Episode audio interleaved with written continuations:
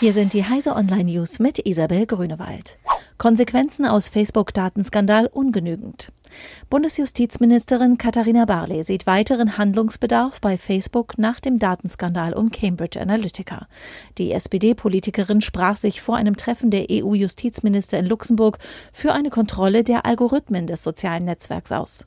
Algorithmen sind Rechenoperationen, mit denen Menschen in Schubladen gesteckt werden können und es ist wichtig, dass sowohl die Staaten als auch die Betroffenen selbst wissen, nach welchen Kriterien das erfolgt, forderte Barley. Apple lässt Telegram-Update durch.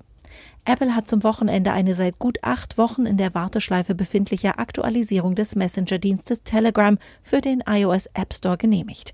Zuvor hatte sich Telegram-Chef Pavel Durov öffentlich darüber beschwert, dass Apple Updates seiner App seit Mitte April nicht mehr durchgelassen habe. Seit dieser Zeit besteht eine in Russland richterlich angeordnete Blockade des Dienstes. Das Unternehmen hatte sich zuvor geweigert, dem russischen Inlandsgeheimdienst FSB Zugriff auf private Nachrichten zu geben. Aus für Uber in der Türkei. Die Uber-App soll in der Türkei nicht mehr angeboten werden. Das hat der türkische Staatspräsident Erdogan angekündigt. Erdogan unterstützt mit seiner Ankündigung protestierende Taxifahrer.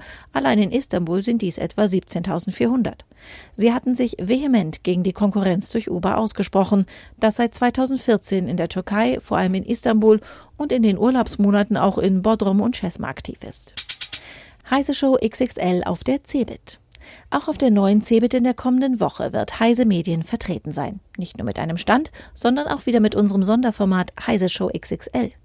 Auf der D-Talk-Bühne in Halle 13 werden dabei jeden Tag von 15.30 Uhr bis 18.30 Uhr aktuelle Themen aus der IT-Welt besprochen.